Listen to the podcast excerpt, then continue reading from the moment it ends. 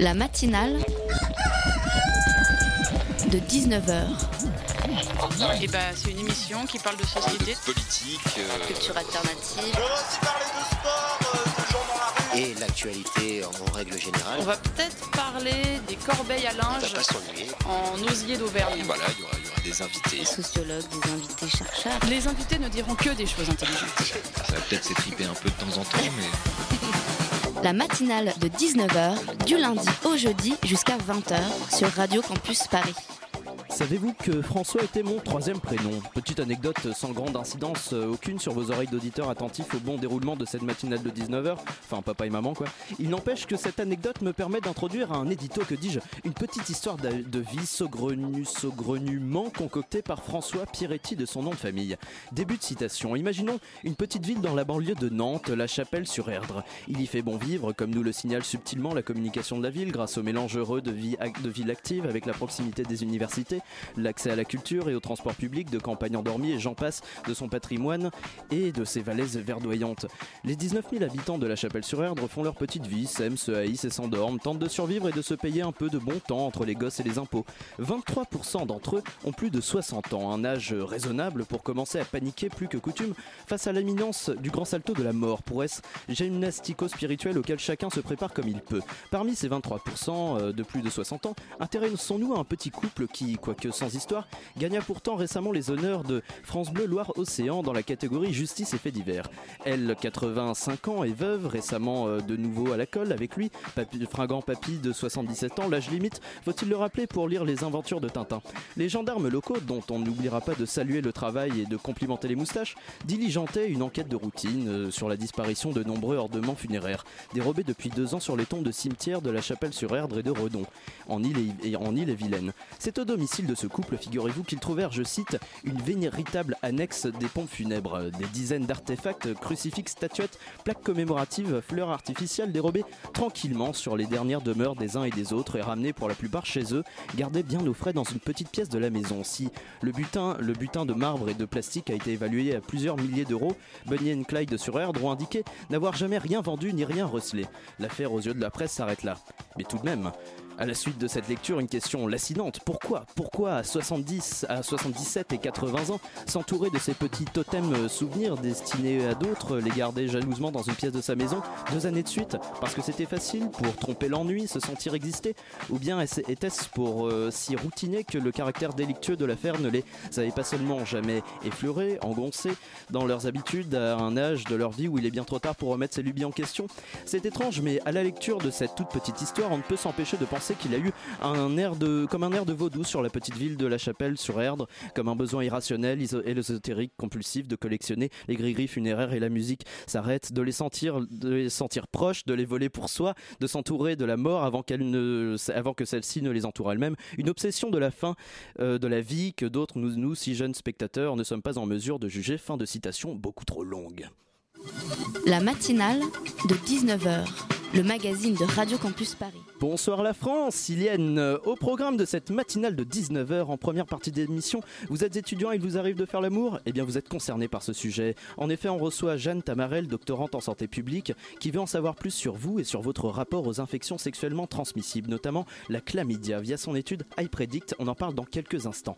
En deuxième partie d'émission, des amoureux de cinéma et de patrimoine se lancent dans l'aventure éditoriale avec leur magazine Revue et Corrigé, dont le deuxième numéro vient de sortir. Le thème de l'automne, à l'occasion du centenaire de l'armistice de la Première Guerre mondiale, est 1918, filmer un monde nouveau. Le tout saupoudré de chroniques et de reportages, puisqu'à 19h34, Louis vi- revient sur nos 70% de, compatriotes qui utilisent leur voiture pour aller travailler, ce qui fait euh, peu au prou 70% de mâchoires qui se contractent à l'arrivée des hausses d'essence. Enfin, notre journaliste Inès a arpenté pour vous la coopérative alimentaire de la Goutte d'Or. C'est parti.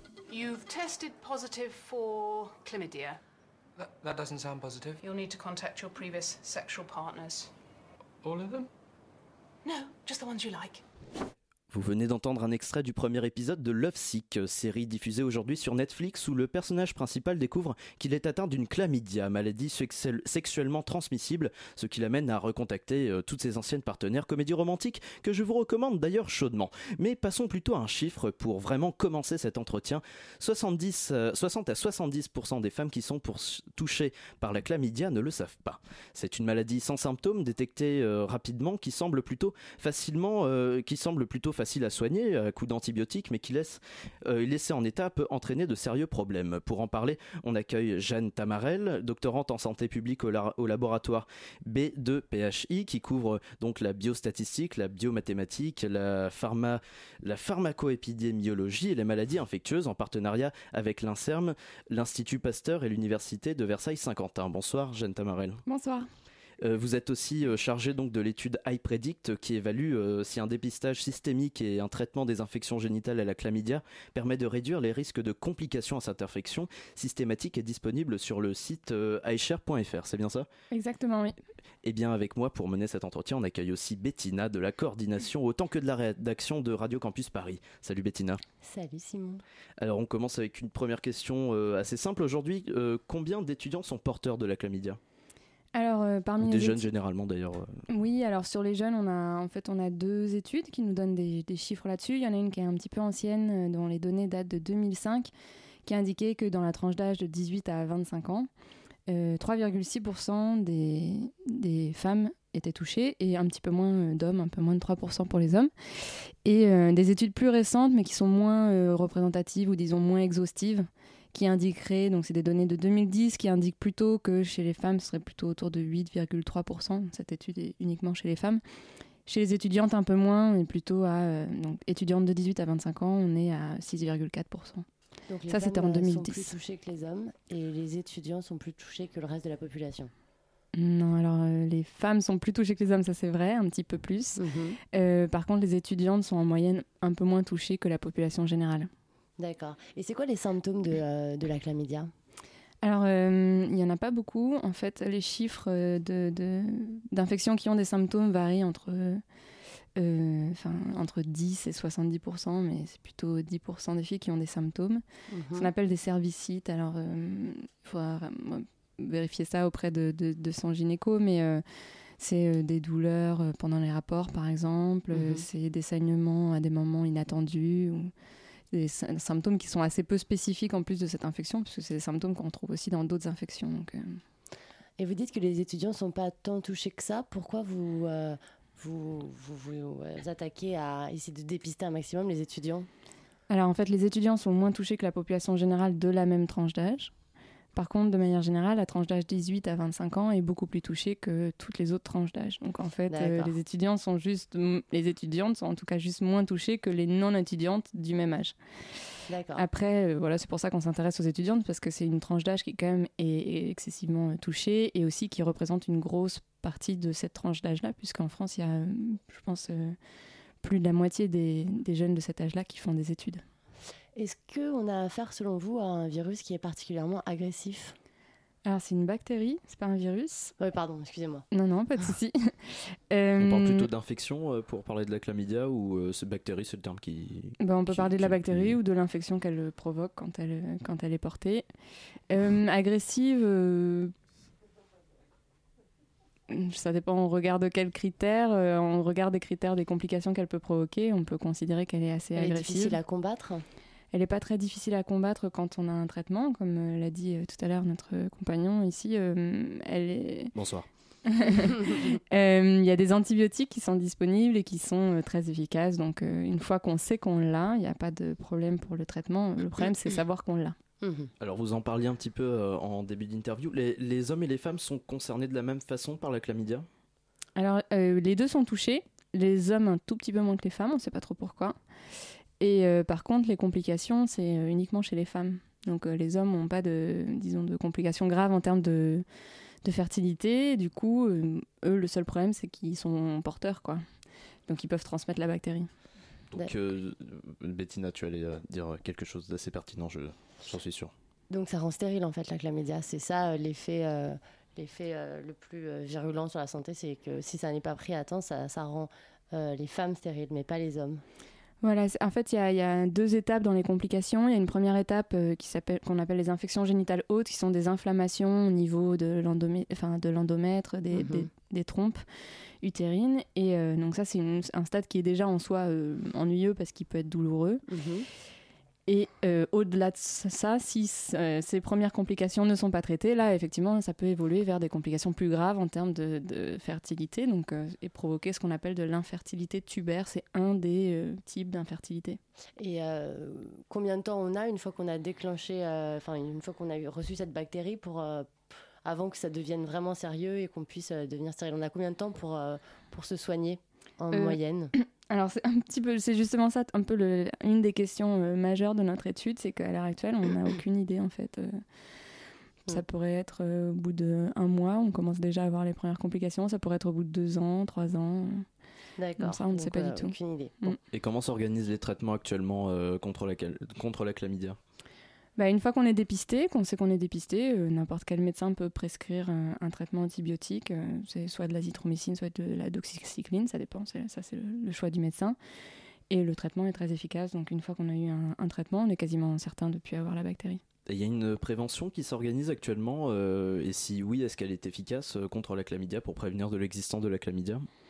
Alors, il y a deux types de prévention. La prévention en amont de l'infection, c'est bah, inciter les jeunes à se protéger pendant les rapports sexuels, notamment. Euh, se dépister euh, quand on change de partenaire ou ce genre de choses qui fait qu'au moins euh, on ne transmet pas la bactérie. Mhm. Et puis un dépistage après, c'est une fois qu'on a l'infection bah, et qu'on ne le sait pas, c'est bien de se dépister parce que ça évite les complications. Donc c'est un peu les deux stratégies. La première stratégie qui est l'utilisation du préservatif, évidemment, bah, on continue à faire un maximum d'efforts pour promouvoir l'usage du préservatif chez les jeunes. Malgré ça, Protégez-vous les jeunes qui nous écoutent. euh, Voilà. Ce sera donc le message. euh, et malgré ça, malgré ça, en fait, euh, ce qu'on voit, c'est qu'il y a de moins en moins d'utilisation du préservatif et que euh, l'infection est en augmentation aussi. Et euh, c'est pour ça que du coup, vous avez eu, décidé de mener cette étude euh, iPredict. Euh, en fait, c'est juste pour, euh, enfin c'est juste, c'est déjà énorme pour euh, imposer un dépistage euh, plus régulier chez les jeunes. C'est ça? Alors c'est pas pour l'imposer, c'est pour évaluer si le fait de dépister plus régulièrement permet effectivement d'éviter les complications. Et ça paraît, ça paraît évident. évident, ouais. Ça paraît évident en première approche. En fait, il y a plusieurs raisons pour lesquelles un dépistage n'est pas forcément efficace. Euh, Mhm. bon, je, je vous Ouais. en citais que quelques-unes, mais par exemple, euh, le temps entre le moment où on est infecté et la complication euh, est extrêmement important pour déterminer quand il faut dépister. Si vous avez les complications qui arrivent à peine quelques mois après l'infection, la probabilité que vous dépistiez pile entre les deux, entre l'infection et la complication, est très faible. Donc par exemple, si vous dépistez tous les 5 ans alors que la complication elle arrive seulement au bout d'un an, bah, 4 fois sur 5, vous allez tomber, euh, la personne aura déjà eu les complications.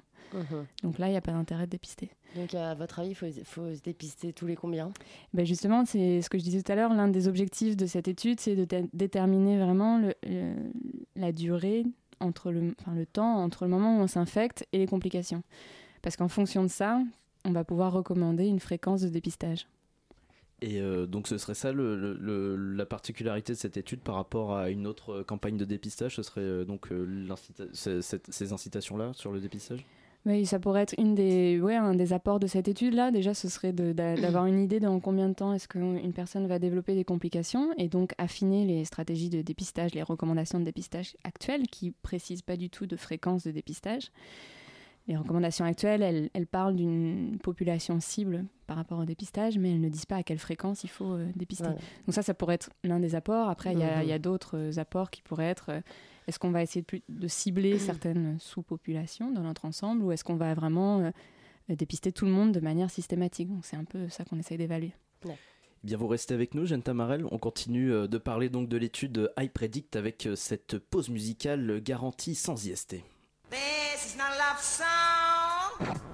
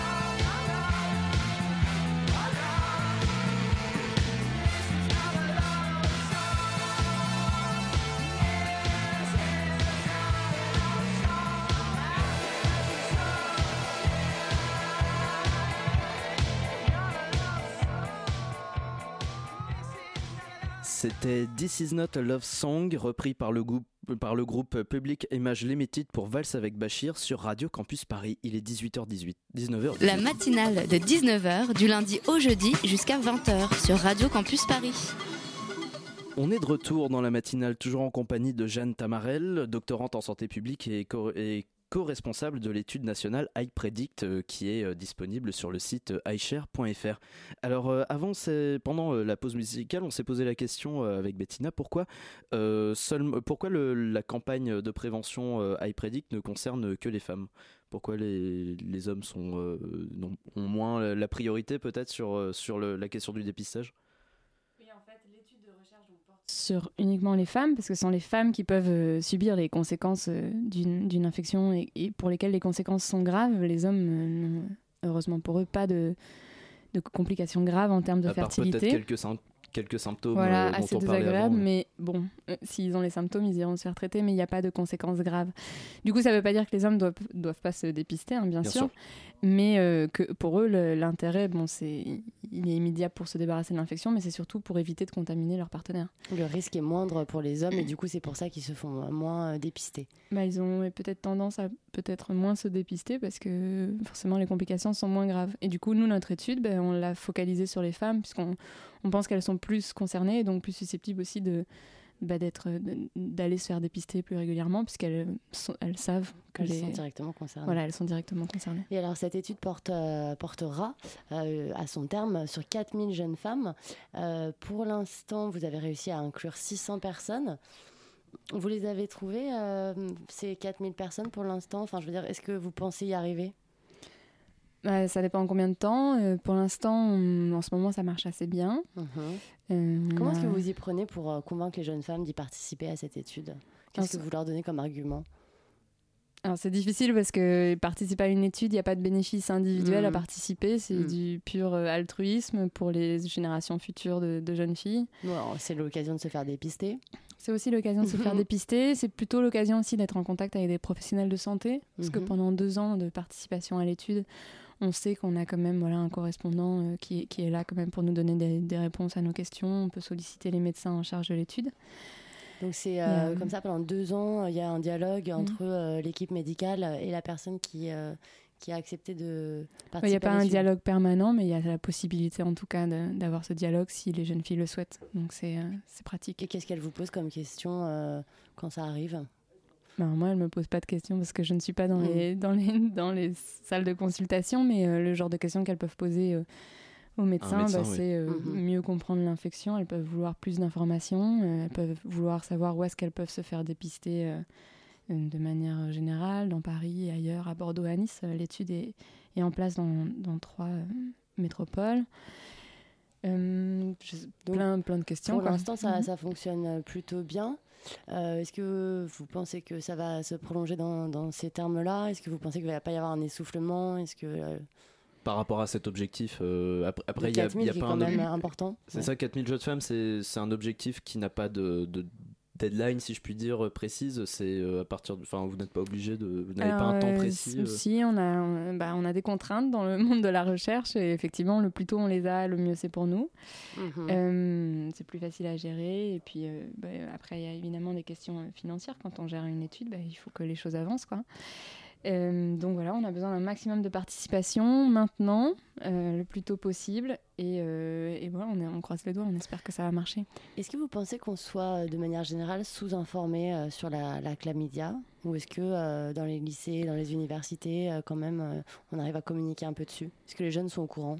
Alors mon- moi, mon impression très subjective, c'est effectivement quand on parle de l'étude, je trouve qu'il y a assez peu de personnes qui, qui savent de quoi il s'agit. Euh, Et pourtant, tout le monde est euh, contaminé, tout le monde l'a déjà eu, cette chlamydia presque, euh, enfin, je veux Mm. dire, autour de nous. euh. Ouais, en fait, en Bah, général, ceux qui, ceux- Et non, en général, ceux qui savent, c'est qu'ils ont été dépistés et qui, du coup, bah, ils ont demandé à leur médecin ce que c'était. Donc, euh, je dirais Mhm. pas qu'en général, ceux qui savent, c'est une mauvaise nouvelle. Après, il y a évidemment pas de honte à avoir eu l'infection. Comme on dit, il y a beaucoup de gens qui peuvent avoir l'infection et, et euh, voilà, c'est pas du tout euh, rédhibitoire. et comment est-ce qu'on pourrait réussir, selon vous, à systématiser euh, le dépistage? Comme par exemple le cancer du sein, il y a eu plein de campagnes. euh, les gens, euh, j'ai l'impression que les femmes vont plus se faire dépister pour le cancer du sein qu'elles ne le feraient pour la chlamydia.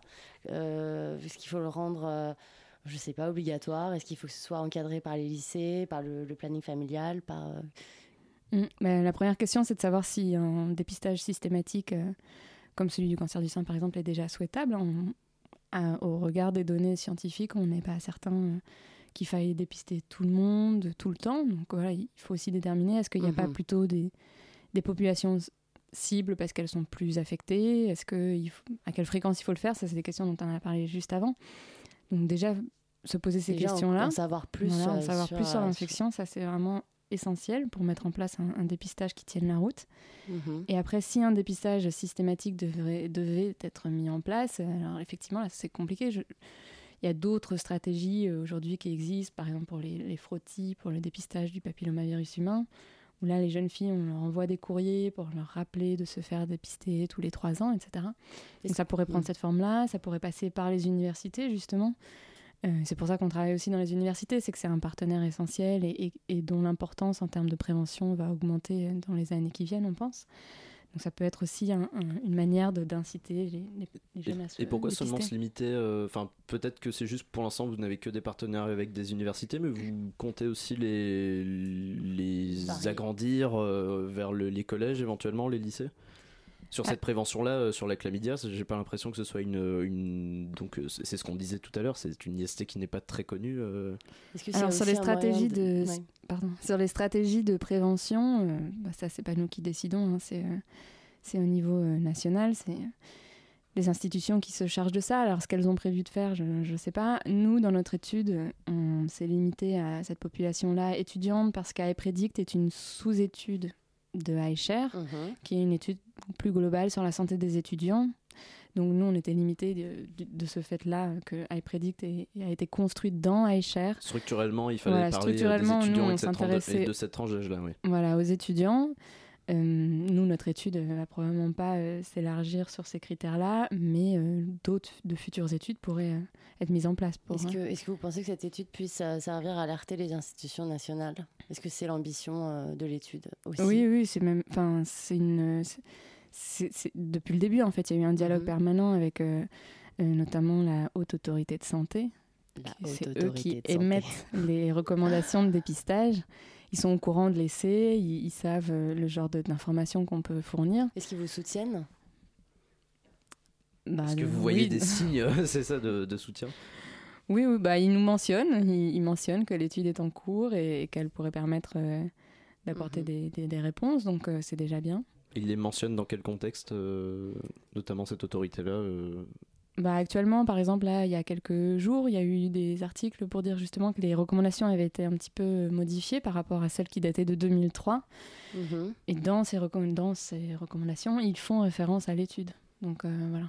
Et alors, est-ce qu'on pourrait juste faire le point sur euh, les conclusions de l'étude, s'il y en a déjà? Est-ce que c'est un peu trop tôt? Enfin, c'est quoi les, les conclusions euh, de cette étude aujourd'hui pour l'instant? Alors, pour l'instant, c'est trop tôt. C'est On n'a pas encore de, de résultats là-dessus. Et ce Donc, sera pour euh, quand alors les, les conclusions euh, Alors, je crois que les, à venir? le, le, le- le On vous rapport- réinvitera pour avoir. C'est ça. La deuxième partie euh, de, Ouais. de cette interview. euh, Euh, le rapport final, je crois, est prévu pour 2021, quelque chose comme ça. Donc, euh, ça paraît encore euh, loin. C'est un temps qui est, c'est ça, euh, mais ça va vous permettre aussi de, d'atteindre cet objectif euh, de 4000 flammes. C'est aussi celui-là, ce, ce délai-là, il est pour 2021 aussi, ou il faut quand même que. Alors, vous normalement, il faut les recruter avant. Mieux vaut. Normalement, si on les recrute avant, sachant que toutes les femmes ont un suivi de entre 18 et 24 mois, ben, en 2021, on est censé avoir fini le suivi. Donc, idéalement, il faut plutôt les avoir avant 2019-2020. Et à qui va s'adresser, euh, vont s'adresser ces conclusions Plutôt euh, euh, au corps médical, plutôt aux institutions nationales ou directement aux jeunes Pourquoi pas les trois? Chacun peut trouver des informations qui lui paraissent Est-ce que ce pertinentes sera, à est-ce que ce sera lisible pour des gens qui n'ont pas fait des études de médecine, par exemple? Que, On veut dire, est-ce que la science est compréhensible par le grand public? Oui, ben, on, va, on essaye de faire des efforts de... de vulgarisation, voilà, on fait des efforts de vulgarisation. des schémas. On vient à la radio pour en parler si besoin. C'est déjà un bon début, effectivement. Est-ce que vous vous rendez dans des, euh, dans des euh, établissements scolaires, dans des, euh, dans des facs? Alors dans les facultés, on y travaille, effectivement, on y est Ah. en permanence, donc on est amené en permanence à, à, à discuter avec euh, Mhm. les étudiants, les professeurs, etc. Dans les collèges, non, c'est plus compliqué, disons. Il y a aussi un, un contrôle par l'éducation nationale de, bah, des intervenants, etc. Donc c'est normal. Mhm. Euh, voilà, après, nous, dans notre étude, c'est vrai qu'on on s'intéresse pas à la population des moins de 18 ans. Euh, mais voilà, c'est c'est quelque chose qui pourrait se faire aussi Mais à l'avenir. il y a d'autres, euh, d'autres éventuellement d'autres institutions, d'autres, euh, d'autres domaines d'études qui pourraient, euh, qui pourraient s'en charger. C'est ce qu'on disait euh, tout à l'heure. Oui, pourquoi pas. Et alors, euh, Une dernière question, Bettina, ouais, ouais. Comment est-ce qu'on s'y prend exactement pour participer à cette, à cette étude? C'est quoi les étapes par lesquelles euh, passent les jeunes femmes qui euh, acceptent de participer à l'étude iPredict? Alors c'est très très simple. Déjà Mhm. c'est un petit mail, un mail pour euh, euh, informer bah, nos sages-femmes que vous souhaitez participer. Donc euh, les adresses email c'est très simple, c'est i-predict uvsq.fr pour l'Île-de-France, u-bordeaux.fr pour Bordeaux et unis pour, euh, point .fr C'est pour plutôt Nice. cohérent jusque C'est quand même assez simple. Suite à ça, vous avez donc une sage-femme qui répond, qui donne un rendez-vous pour une visite initiale. À la visite initiale, elle explique un peu en quoi va, euh, va consister l'étude. Mhm. Euh, Il y a un premier autoprélèvement vaginal qui est Et réalisé. ça se passe où, pardon? Alors c'est dans les services de médecine préventive des universités. Donc c'est au sein des universités. Donc de Paris, Bordeaux et Nice. Voilà. D'accord. Euh, donc il y a une visite initiale, un autoprélèvement vaginal.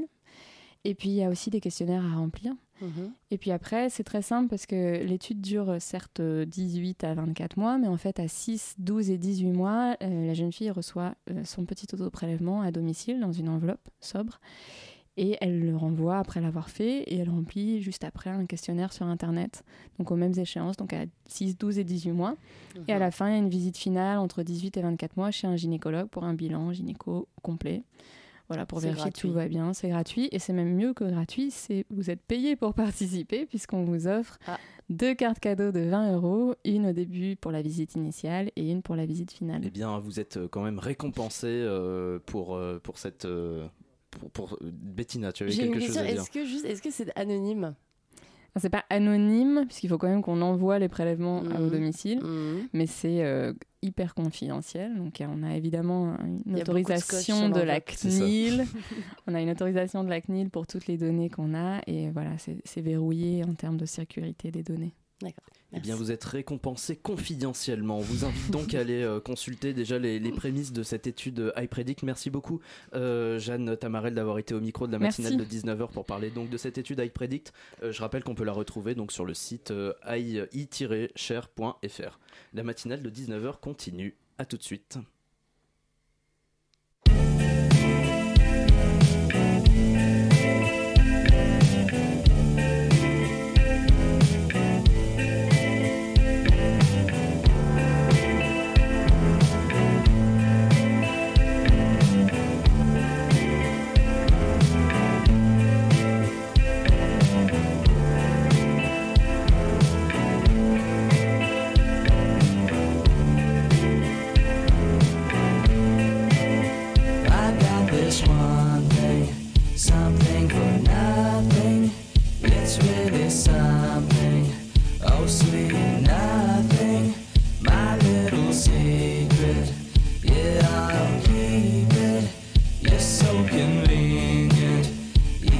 my way.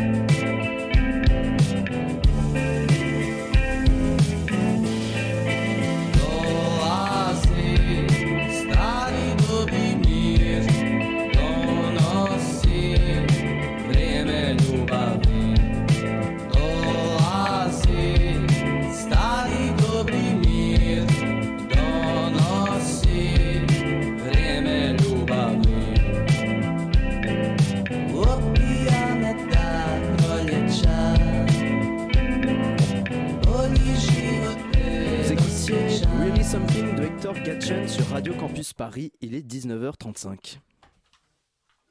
La matinale de 19h sur Radio Campus Paris. Vous écoutez la matinale de 19h, on est en direct jusqu'à 20h et comme tous les mercredis, on accueille Louis qui aujourd'hui nous parle d'un événement apparemment extraordinaire. Bonsoir Louis. Et bonsoir, et oui, c'est l'événement de ce mois de novembre, c'est celui qui fait trembler l'exécutif, qui empêche Macron de dormir et qui l'a poussé le week-end dernier à prendre un repos forcé sur le pont du 1er novembre. Ça m'intrigue. Et on peut le comprendre, notre président, ce genre d'événement, on n'en vivra probablement qu'un seul dans notre vie. Mais de quoi parles-tu? Comment ça, Simon Tu, tu n'as pas entendu parler de la révolution des gilets jaunes, le gilet de sécurité jaune le 17 novembre dans, dans toute la France? La révolution a, a décidé de mener son combat de front et de montrer au gouvernement qu'elle ne se laisserait pas faire, que la hausse du prix de l'essence ne resterait pas impunie. Et je peux vous dire que la France qui tombe aux mains de pareils révolutionnaires, c'était pas arrivé depuis au moins mai 68. Mais d'où vient cette manifestation d'ampleur euh, nationale, voire euh, internationale, si je ne dis pas de bêtises? Alors en fait, au début du mois d'octobre, une jeune femme a lancé une pétition contre l'augmentation du prix de l'essence et c'est là que la magie des réseaux sociaux opère. Le péti- la pétition se répand comme une traînée de poudre et recueille des centaines de milliers de signatures. De nombreux internautes appellent à faire du 17 novembre une journée de blocage des voies et certaines vidéos mobilisant les automobilistes atteignent des millions de vues. L'objectif, bloquer les axes routiers, se munir d'un gilet jaune en guise de signe de ralliement et montrer son mécontentement. Alors certes, bien qu'on puisse douter de la pertinence d'avoir choisi un samedi pour bloquer la France et de l'efficacité des gilets jaunes pour effrayer le gouvernement, les politiques de l'opposition, eux, ne voient pas ça du même œil parce que, on le sait, une manifestation n'est réussie que lorsqu'elle est récupérée politiquement. Et là, c'est l'extrême droite par les voix de Le Pen Fille et Dupont-Aignan qui se sont accaparés le sujet. Mais pour autant, hein, cette euh, colère est toute légitime. L'augmentation du prix de l'essence est pour beaucoup de Français une baisse drastique du pouvoir d'achat lorsque ces derniers ne peuvent pas se déplacer autrement qu'en voiture. Mais Alors quel est le problème avec ce mouvement? Bah tu vois, la semaine dernière, ici même, je vous parlais du dernier rapport de WWF qui nous explique qu'on a éradiqué 60% des espèces animales sauvages en 40 ans. En un an et demi, le gouvernement a supprimé l'ISF, reporté l'arrêt du glyphosate, augmenté la CSG, baissé les retraites. Les fachos de tout type frappent à la porte des grandes puissances occidentales, d'abord aux États-Unis, en Hongrie, en Italie et maintenant au Brésil. Mais le vrai problème, ce qui nous intéresse nous, bah, c'est le prix de l'essence. Mais même sans parler du prix, on peut clairement se poser la question de la pertinence d'une telle manifestation lorsqu'on voit qu'elle est récupérée à la fois par l'extrême droite, mais aussi par les patrons comme ceux de Carrefour et Leclerc, qui sautent sur l'occasion pour geler les prix à leur pompe afin de faire plaisir aux consommateurs. Alors que bon, hein, moi je suis peut-être Charlie, mais je suis pas dupe. Alors je sais pertinemment qu'ils font ça pour amener des gens dans leur magasin, voisins pour qu'ils fassent leurs courses en même temps qu'ils font leur plein. Mais Louis, t'es sympa, mais qu'est-ce que tu proposes, euh, toi? C'est là justement que ça devient un peu plus compliqué. Comment faire pour organiser un vrai blo- grand blocage qui puisse geler l'économie et envoyer un message fort à notre gouvernement? Cibler les multinationales, rejoindre les ZAD, pratiquer la désobéissance civile ou alors pourquoi pas ne, ne pas bloquer les ports, les gares, les aéroports, les raffineries? Là, on bloquerait vraiment l'économie. Mais de base, peut-être qu'on se trompe juste de combat, tout simplement. Est-ce qu'au lieu de manifester contre la hausse du prix de l'essence, on ne devrait pas plutôt manifester pour la gratuité et l'amélioration des transports en commun, la transition écologique Ou alors, soyons fous pour qu'on taxe enfin le kérosène utilisé par les avions qui polluent bien plus que les voitures, mais qui jouissent d'une absence de taxation à faire pâlir les Balkany. Le cœur du problème en France, c'est qu'on n'arrive pas à joindre nos luttes. Hier, les ambulanciers manifestaient tout seuls. Il y a un mois, c'était pour le climat. Il y a quelques semaines, contre la politique du gouvernement. À chaque fois, quelques dizaines de milliers de personnes isolées. Alors qu'au fond, on manifeste peut-être tous pour la même chose hein. plus de justice, plus de moyens, des salaires préservés, voire augmentés. Si on réussissait à travailler de concert, je suis persuadé qu'on aurait de vrais résultats. Mais en attendant, le gouvernement se recroqueville face à la montée des radicaux en gilets jaunes, la peur au ventre et se prépare à affronter l'une des pires manifestations de l'histoire de France, ou pas. Eh bien, on attend ça. Merci Louis pour ce point sur la journée du 17 novembre. Donc, on se retrouve la semaine prochaine à la même heure pour un sujet, je l'espère, tout aussi passionnant. La matinale de 19h du lundi au jeudi jusqu'à 20h sur Radio Campus Paris. Connaissez-vous le cinéma de patrimoine? Sinon, c'est que vous n'en avez pas consulté la définition dans le premier numéro de Corrigé, auquel cas, honte à vous. Cette revue trimestrielle de cinéma de patrimoine, donc, s'emploie à mettre au goût du jour de, de vieux films d'il y a 10 ans jusqu'au fondement du 7e art, à travers critiques, entretiens, mais aussi dossiers sur une thématique précise. Et justement, celle de ce deuxième numéro, publié fin octobre, s'intitule 1918, filmer un monde nouveau. On va voir de quoi ça parle, mais je crois que j'ai une petite idée. Et qui de mieux que Marc Moquin, rédacteur en chef euh, de la revue, et, Eugénie Philo, directrice de publication, pour en parler à notre micro. Et pour ne pas vous mentir, euh, nous n'avons pas cherché puisque ce sont déjà les invités de la matinale. Bonsoir à vous deux. Bonsoir. Merci d'être avec nous. Euh, Pour m'accompagner pendant cet entretien, Emmanuel, l'un des atouts cinéphiles de la rédaction de Radio Campus Paris, est avec nous. Salut Emmanuel. Salut, alors par contre je te le dis tout de suite, t'as commencé en parlant de vieux films. Oui, le gros mot, c'est. Effectivement. Ah, c'est un, vieux- c'est un gros mot. Eh bien, euh, Je, eh je bien, laisse va- Marc te, te crucifier. On va minimiser, on va minimiser les dégâts et on va vous poser tout de suite la question euh, qu'est-ce que le cinéma de patrimoine? Euh, c'est très parti. simple en fait. Le cinéma de patrimoine, alors tout de suite euh, on s'imagine bah, justement le vieux Justement, c'est pour ça. Justement le vieux fait film. exprès. Et comme ça je peux rebondir dessus. Le cinéma de patrimoine en fait, alors il y a plusieurs définitions, mais nous on en a pris une qui est assez simple. C'est euh, en fait les films qui ont plus de 10 ans. C'est-à-dire c'est des films qui au moment où on en parle ont 10 ans, donc ne sont plus des films d'actualité et n'étant plus des films d'actualité sont de facto des films de patrimoine. Après, il y a du patrimoine très ancien, donc le cinéma muet, en noir et blanc, etc. Il y a du cinéma de patrimoine plus récent, étant euh, bah, les films des années 2000.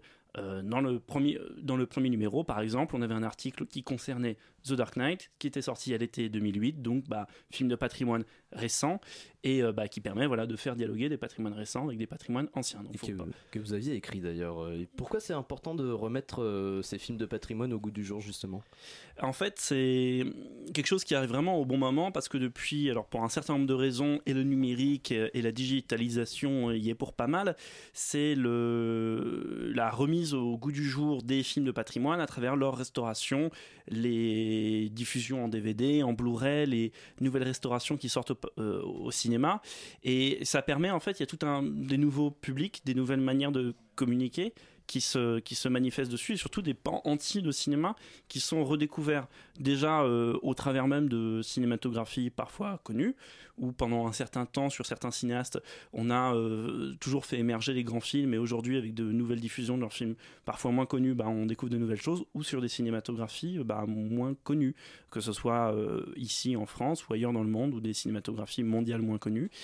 Et en fait c'est excessivement intéressant parce que ça permet d'appréhender de manière euh, différente ce qui se passe euh, déjà euh, dans le monde de manière générale, mais même si on reste dans le cinéma, le cinéma contemporain. Euh, là, par exemple, il y a un, bah, euh, sur la question du remake euh, qui est assez classique, mais bah, il y a le remake de Suspiria qui va ou est sorti, je ne sais plus. Il va bientôt sortir. Il je va bientôt sortir. Euh, bon, bah déjà, il y a un certain nombre de personnes qui, à l'occasion du remake de Suspiria, où ça marche aussi pour celui d'Halloween, peuvent découvrir les films originaux. euh, En l'occurrence, le film de Dario Argento. Donc, le euh, film de Dario Argento, Suspiria, Argento. ou le, Holly- ou le- le, euh, Halloween de, de John Carpenter. Donc, qui peuvent les voir s'ils l'ont pas vu, et surtout voir entre temps, entre ces films-là et le remake, qu'est-ce qui s'est passé dans leur genre euh, respectif, en fait, dans le dialogue ou le film d'horreur plus généralement. Et euh, donc interroger différemment bah, ces nouveaux films qui arrivent en 2010, qu'ils soient bien ou pas bien, je sais pas, je les ai pas vus, mais euh, les interroger différemment avec bah, des, lectures un petit peu plus euh, originales ou un petit peu plus profondes que si on avait voilà juste le film récent en tête. Et ça marche même au-delà de la question du remake, de voir plein et ça on s'en amuse aussi, on fait des plusieurs parallèles comme ça dans la revue, de prendre des films d'actualité et, et les relire à- à- avec une, une histoire de, de, de- de leur genre ou de leurs origines, etc., euh, dans l'histoire du cinéma. Quoi. Et euh, moi, il y a un truc qui m'a interpellé, c'est-à-dire qu'il y a quelques internautes euh, dans le petit milieu du cinéphile euh, d'Internet qui euh, connaissent bien Marc. Euh, pour euh, son activité sur Twitter et euh, en fait sur le fait que euh, vous vous êtes fait une spécialité Marc d'avoir une sorte de, de, de- de devise de presque de mantra de dire le cinéma est mort. Euh, en reprenant comme ça une antienne de- qui a été lancée par Serge Danet.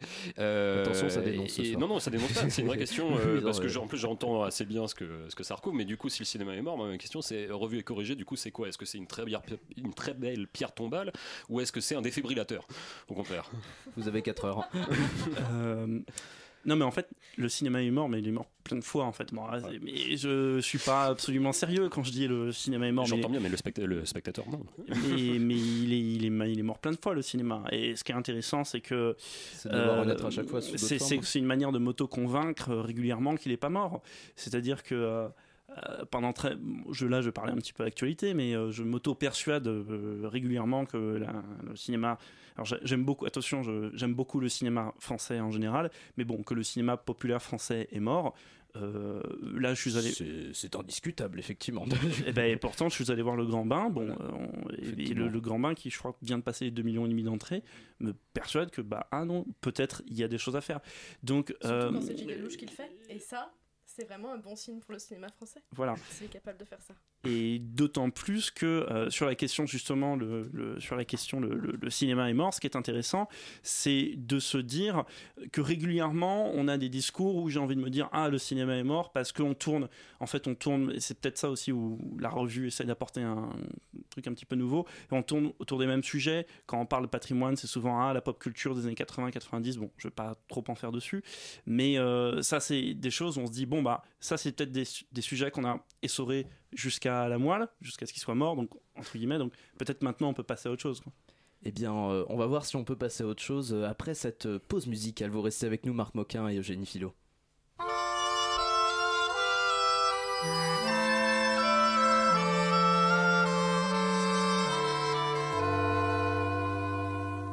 Monsieur le Président, je vous fais une lettre que vous lirez peut-être si vous avez le temps.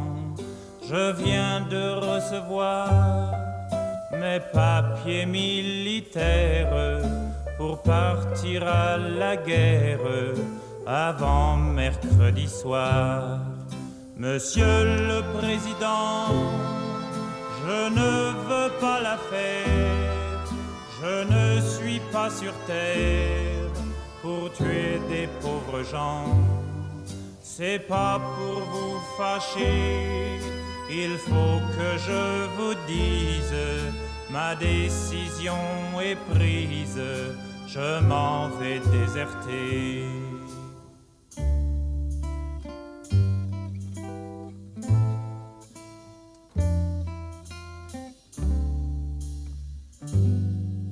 Depuis que je suis né, j'ai vu mourir mon père, j'ai vu partir mes frères et pleurer mes enfants.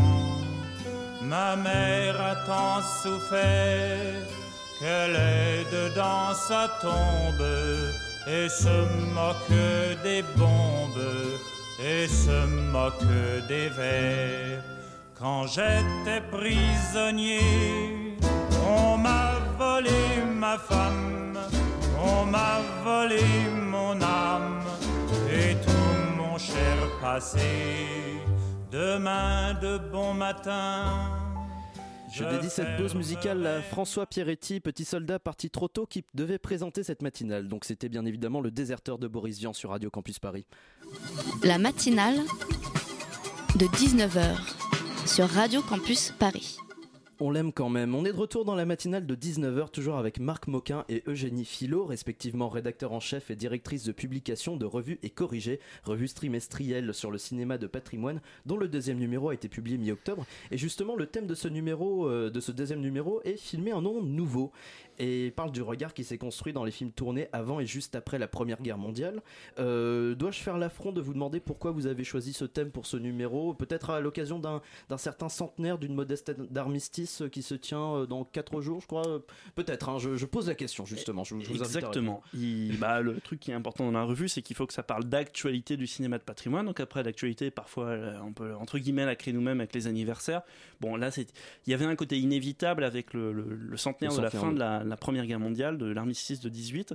Euh, néanmoins, moins inévitable que le début de la guerre, parce qu'il y avait déjà énormément de choses qui avaient été faites en 2014. Mais là, il y avait un truc intéressant euh, qui était de trouver une manière un peu autre d'approcher un sujet qui a quand même pas mal été traité. Quand il y avait eu en 2014 le centenaire du début de la guerre, beaucoup de revues, de livres, etc., avaient essayé de dresser des sortes de filmographies, approches plus ou moins exhaustives de la guerre. Donc là, c'est posé vraiment la question de l'après. Là, vous avez peut-être un regard un peu plus large euh, par, rapport au centenaire de, la fin de la guerre. Voilà, euh, en fait, voilà, bah, l'idée c'est vraiment de, se demander à la fois euh, comment on, filme ce lendemain, bah, maintenant que ça fait 100 ans que la guerre a pris fin, voilà, du jour au lendemain, hop, à 11h, c'est la fin, et, et comment dans les années qui ont suivi 1918, donc les fins des années 10, années 20, et puis l'entre-deux-guerres, quoi, comment on a créé un cinéma du du, deuil de masse, du deuil collectif, euh, de, la, de la sensibilisation sur la guerre et aussi la mise en garde de la Deuxième Guerre mondiale. Et euh, donc si, ça, ce sont des films tournés dans les années 20 et 30, ou alors en prenant des films de patrimoine peut-être un peu plus récents, mais qui parlent aussi de la question d'après, parce qu'à chaque fois c'est vraiment ça de dire que pas forcément traiter 14-18 de manière large, mais parler de la question d'après, donc prendre des films plus récents, mettons Un long dimanche de fiançailles, qui parlent de l'après aussi. On va écouter un, extrait d'un film. Post-scriptum, c'est la dernière fois que je vous importune avec mes chiffres terribles. Mais par comparaison avec le temps mis par les troupes alliées à descendre les Champs-Élysées lors du défilé de la victoire, environ trois heures je crois, j'ai calculé que, dans les mêmes conditions de vitesse de marche et de formation réglementaire, le défilé des pauvres morts de cette inexpiable folie n'aurait pas duré moins de onze jours et onze nuits. Pardonnez-moi cette précision accablante. À vous, ma vie. Alors du coup, c'est un extrait de introduire ce, oui, cet extrait euh, fort sympathique. Bah, un merveilleux extrait, quoi qu'il en soit, de La vie et rien d'autre, donc de Bertrand Tavernier, euh, qui euh, évoque la recherche des disparus. Et du coup, effectivement, c'est comme euh, comme vous disiez, Marc Moquin, vous avez fait euh, des parallèles entre euh, des films, oui, plus actuels, quoi. Donc La vie et rien d'autre, un long dimanche de fiançailles. Et la question, c'est qu'est-ce que ce thème, par exemple, de la recherche des disparus, dit de la France, de son rapport à cette guerre, et, et, voilà, pourquoi avoir dressé ces deux ponts sur il bah, y, a, y, a une question du rapport à, la, violence, au tabou.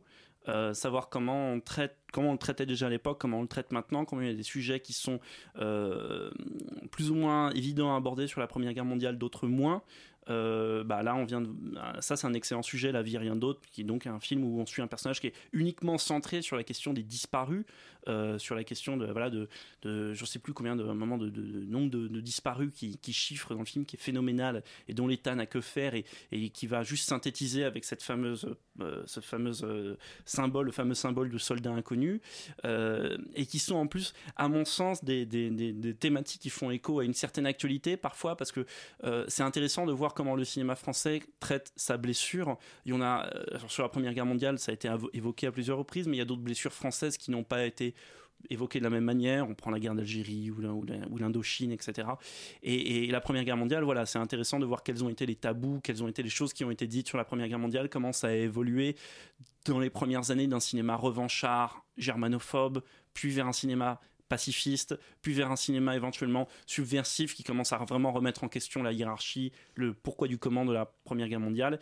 Et puis, euh, et puis il y avait voilà ce côté un peu tragique, deuil de masse, etc., qui moi titre personnel, et c'est pour ça que j'en parlais dans l'édito, coïncide l'anniversaire de cette année de, de 1918 en novembre, coïncide à deux jours près avec l'anniversaire du, du- du 13 novembre, qui pose aussi des questions de, de deuil de masse, en fait, de deuil collectif, de choc, de blessure.